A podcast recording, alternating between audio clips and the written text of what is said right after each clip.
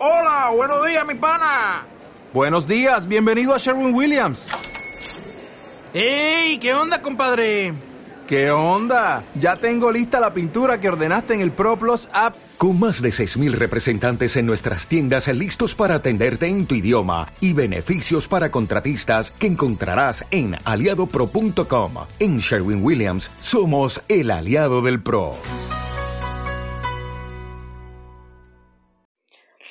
Hola amigos, bienvenidos a Infor Marcela. Eh, hoy que hoy que estoy un poco más tranquila, quiero contarles eh, sobre mi historia y sobre cómo viví eh, desde pequeña el nacer con labio leporino. hay diferentes este, tipos de labio leporino, es bimaxilar, es bilateral yo solo lo tuve del lado derecho eh, y no tuve el paladar hendido. Eso quiere decir que, pues como se darán cuenta, hablo bien. A veces tengo como eh, mala pronunciación en las palabras, se me sale el aire porque mi diente lateral eh, derecho no nunca erupcionó bueno, yo nací en el estado de Veracruz, por ahí del año de 1994, y pues para esto no había los ultrasonidos que hay ahora de 4D ni nada de eso. Yo le pregunto a mi mamá, este, si nunca le dijeron, oiga señora, su hija viene con labio leporino o así. Y ella lo único que me cuenta, que se acuerda, es que en una ocasión, en un ultrasonido, eh, la enfermera le dijo, oiga señora, ¿ya hablaron con usted? Y mi mamá este, dice que, o sea, se quedó como que en duda de qué. Dice, ah, no, nada. Dice mi mamá que eso fue todo, que fue lo único, pues raro que se le hizo. Mm, el día del parto, pues nací y le dijeron que pues había nacido con labio leporino, que, que pues Tenía que tener muchos cuidados conmigo. En aquella época era mucha la desinformación que se tenía. Eh, mi abuelita decía que había yo nacido así por la luna llena. Mi mamá decía que que lo del ojo, cosas así que pues en aquella época no había como que los estudios. Eh, mi mamá lo único que me dice es que a ella le atribuye es que le dio una infección de algo y le dieron antibiótico y ella no sabía que estaba embarazada. Entonces, este, pues ella dice que fue lo único diferente que pasó entre entre el embarazo de mi hermano y mi embarazo. Eh, ¿Cómo fue? Eh, bueno, mi primer cirugía, si mal no recuerdo, eh, según con lo que me cuentan, fue a los tres meses, que era para cerrar mi, mi labio, o sea, estaba, tenía yo una abertura, me pusieron, o sea, me unieron la piel y eso fue a los tres meses. Eh, pues muchos dicen de la lactancia exclusiva, pero pues la verdad yo no tuve lactancia exclusiva porque a mí a los dos meses, dos meses y medio me tuvieron que comenzar a dar de comer eh, verduras para que mi, mis glóbulos rojos y mis defensas subieran porque si no pues eh, pues era como que un poco peligroso para mí. A mí no me podían dar de comer en en mamila porque me ahogaba, porque no sabía yo tomar, me daban de comer por gotero, eran varios los cuidados que tenían conmigo. De ahí eh, pasaron los días, bueno, más bien los meses, y pues sí, cada mes, una vez al mes, iba yo al dentista. Eh, entré a un, ¿cómo se llama? A un programa que había en aquella época por parte de del DIF que era, eh, atendían a los niños que nacíamos con labio leporino y paladar hendido. Y este, yo entré, era gratuito y tenía yo que ir a consultas una vez al mes. Eh, iba yo con mi papá una vez al mes y pues empezamos todo lo que era ortopedia maxilofacial. ¿Qué quiere decir eso? Eh, darle forma a mi paladar, o sea, de herradura, que es la que todos tienen, pues yo lo tenía deforme por la cirugía, por la ausencia de, del diente, etcétera. Entonces le tenían que dar la forma. Yo iba cada mes, desde los dos años, yo creo, o un año, hasta mi segunda cirugía. Eh, fue como a los tres años y la tercera cirugía, que es la que más me acuerdo, fue a los seis años. Eh, en esa me trataron de poner un injerto de hueso de vaca. me acuerdo que me decía él, pues era yo chiquita, eh, y el doctor hacía como que comentarios, este, a ver, ¿cómo vas a hacer después de la cirugía? Y yo hacía como vaca. Porque la verdad el doctor que, que, que llevaba mi caso, mi doctor, o sea, era súper buena onda conmigo y súper, este, comprensivo y me explicaba, aunque estaba yo chiquita, me explicaba todo lo que hacíamos y todo eso. Entonces me gustó mucho que, que él fuera mi doctor. Entonces me acuerdo que a los seis años me operaron para ese injerto. Ahora, de los... Iba yo en sexto de primaria, me imagino que tenía yo como... Uh, como 11 años. Desde sexto de primaria hasta la preparatoria, creo que era cuando estaba apoyo, hasta cuarto semestre de prepa. O sea que seis años tuve brackets. Mm, después de los brackets seguía o sigue una cirugía reconstructiva. Eh, la verdad es que yo no, no me la he querido hacer. Por eso grabo podcast y no grabo podcast y no grabo videos. Porque aún no me siento eh, segura con mi cara pero la última cirugía es una cirugía reconstructiva. Te hacen la rinoplastía, te hacen este... Mmm, como que tratan de alinear, emparejar o algo así tus labios.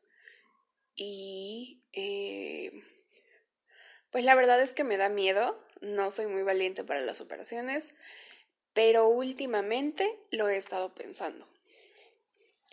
Eh, en general, esa fue mi historia. Ahora les quiero contar un poco de... Como que si son niños que tienen labio leporino, eh, les quiero decir que eh, no se dejen llevar por los comentarios que hace la gente. A veces son muy hirientes. Eh, la verdad es que a mí en secundaria me ponían varios apodos por este por mi cicatriz, por mi nariz que no era simétrica, que es un poco hundida, por lo mismo de que tuvieron que cerrar mi labio, pues mi nariz quedó un poco apachurradita. Eh, hay niños muy crueles, pero no hay que dejar, o sea, yo ahora que estoy más grande, ya tengo 25 años, no hay que dejar que esos niños, eh, sus comentarios nos afecten. Mm, ¿Por qué les digo esto?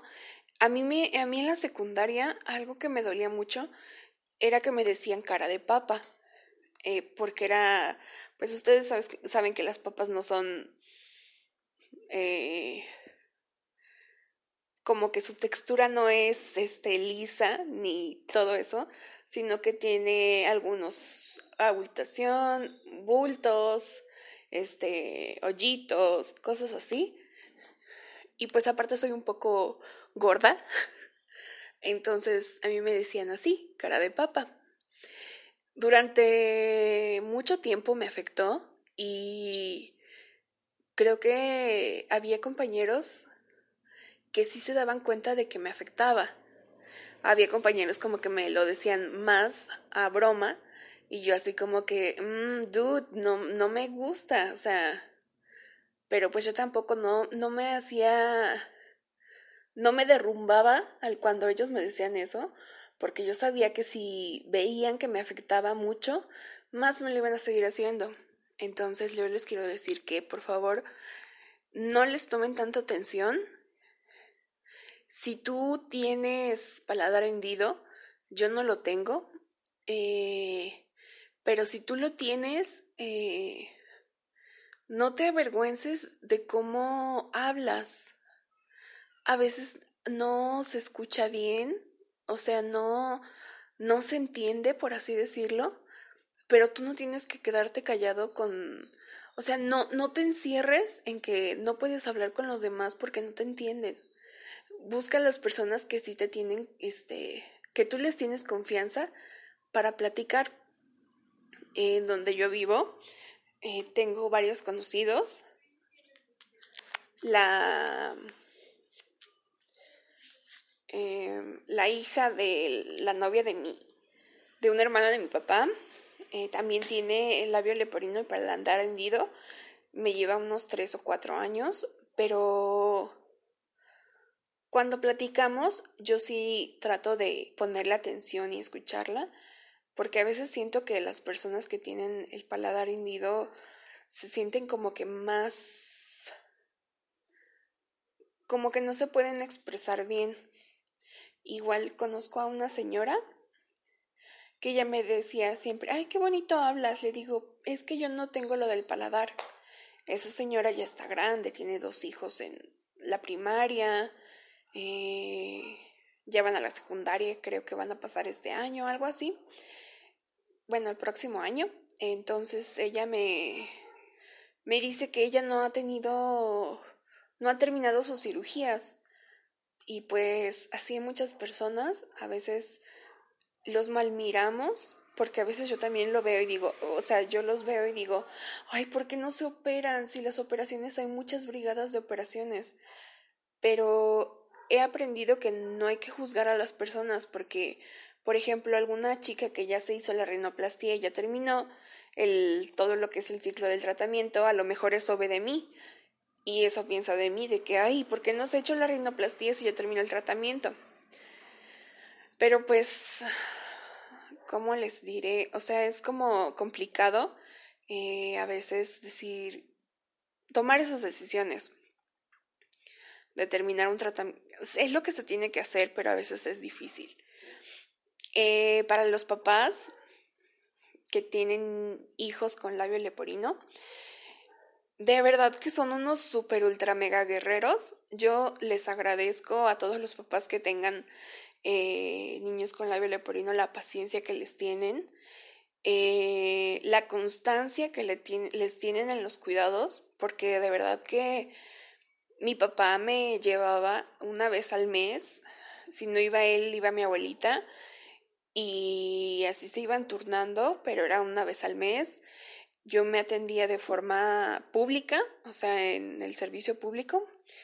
Eh, y la verdad es que era muy, ¿cómo les diré? O sea, no es, no daban mal servicio, porque la verdad, verdad daban un buen servicio a los doctores, pero como éramos muchos niños, o sea, la espera sí era muy larga.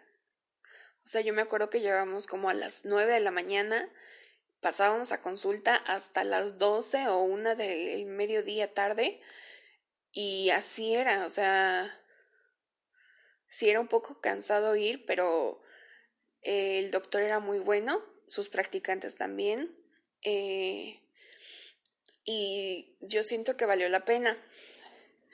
Otra cosa que les quiero decir a los papás es que mientras más constantes sean con el tratamiento, mejor van a ser los resultados.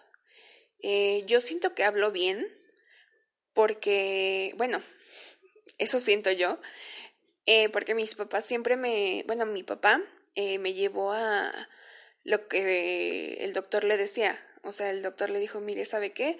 Necesita ir a terapia del habla. Este, mi papá me llevó y fui creo que solo una semana eh, porque la señorita, la, pues señorita doctora, no, no recuerdo bien qué, qué especialidad tenía, dijo, mire señor, su hija habla por los codos, las palabras que le costaban eh, pronunciar, ya le enseñé a pronunciarlas, ya las pronuncia bien, ya no es necesario que venga porque ella habla demasiado. Entonces, este, por ese lado también, o sea, yo sí, yo sí fui a todo lo que el doctor decía, eh, mis papás me llevaron. Eh, otra cosa que me acuerdo es que este que siempre tenía yo aparatos en la boca. Mm, siempre tenía yo placas, tenía yo expansores de mi paladar. Eh, les voy a contar más o menos un poquito, o sea, a grandes rasgos de lo que me acuerdo de los aparatos que tuve. Eh, primero tuve, este, bueno, primero dejaron que mis dientes agarraran para donde, bueno, no agarraran para donde quisiera, pero sino que eh, mi maxilar de arriba, este, me ponían una plaquita que hacía que se me fuera abriendo. Era una vuelta todas las noches, que era menos de un milímetro. Entonces, a final del, de, o sea, al mes, no, era, no era una vuelta cada noche, creo que era una vuelta un día sí, un día no, algo así. Entonces ya al final del mes, este, me volvían a hacer otra plaquita, en la siguiente consulta y otra vez. Así estuvimos, me acuerdo que varios, durante un tiempo largo, o por lo menos a mí se me hizo muy largo.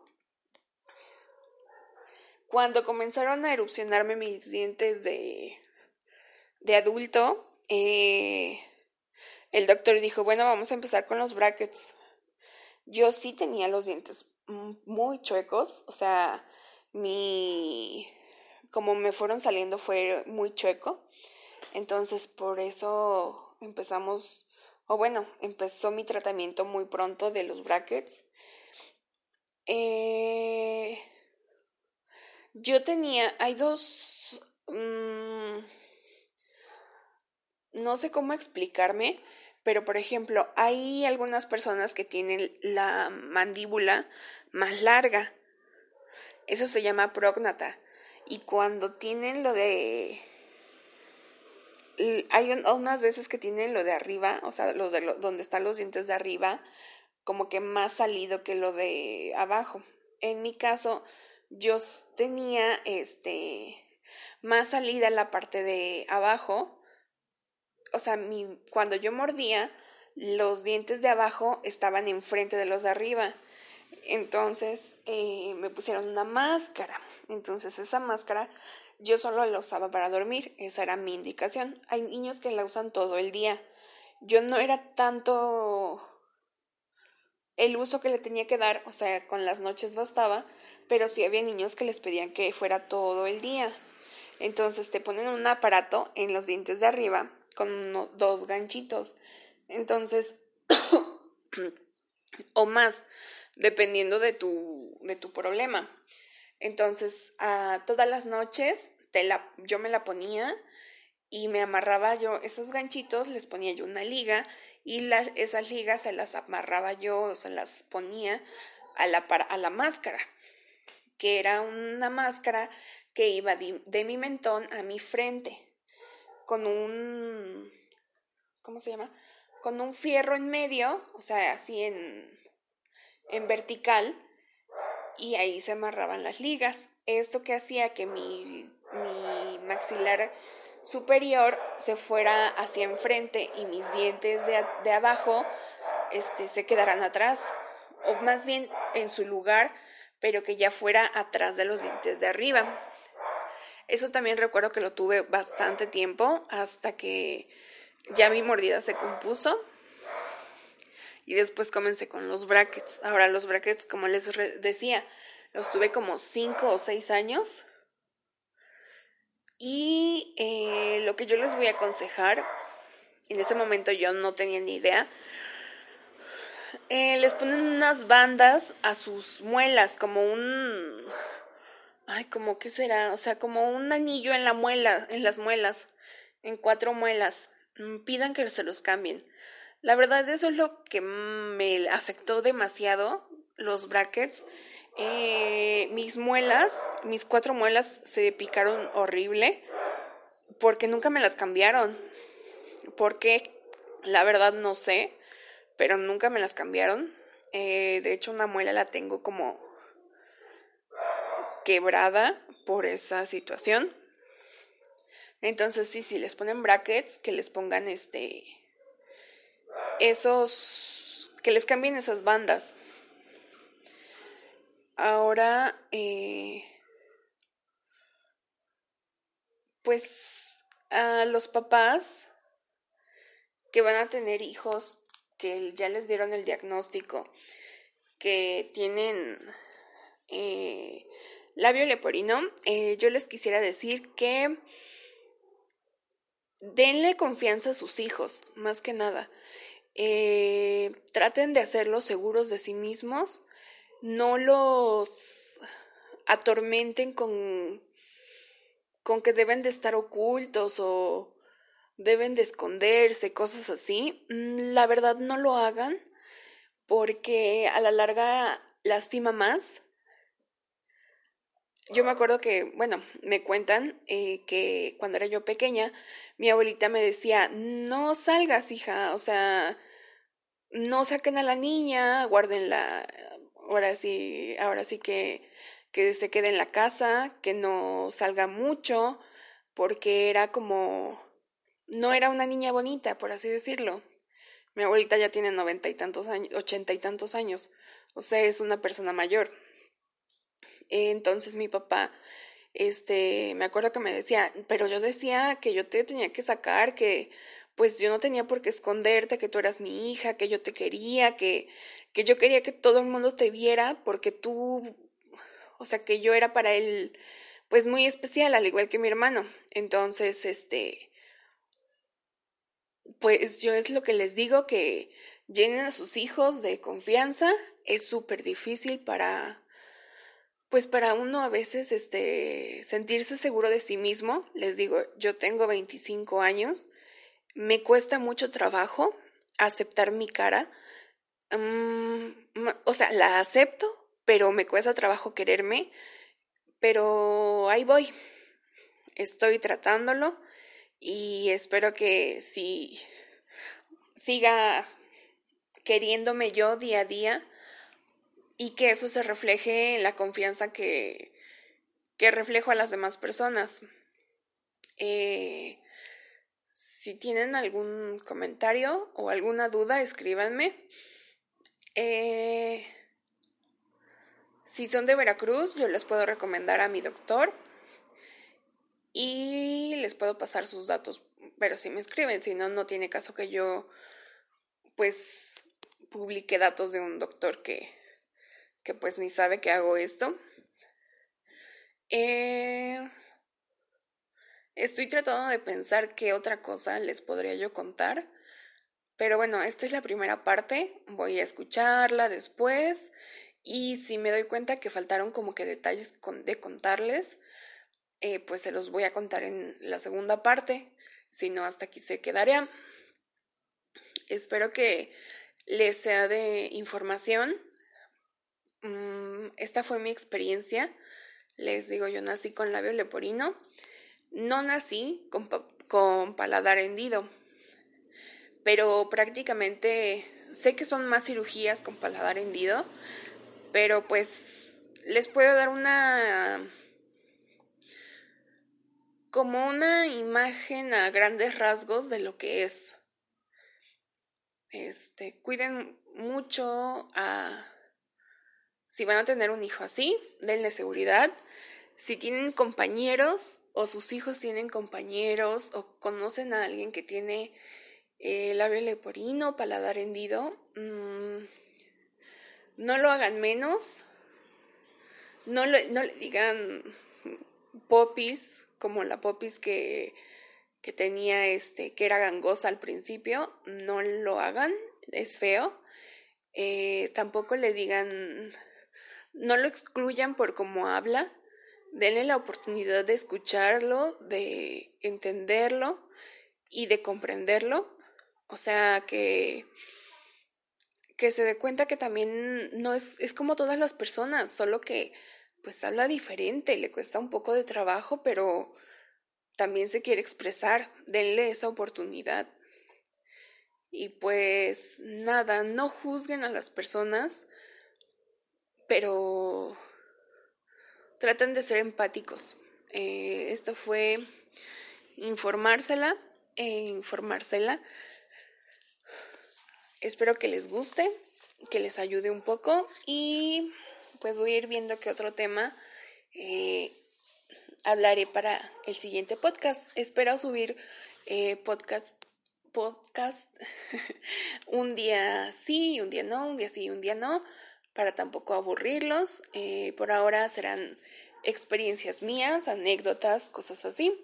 Y poco a poco espero ir, irme involucrando en algunos otros temas de, pues no sé, de, de gobierno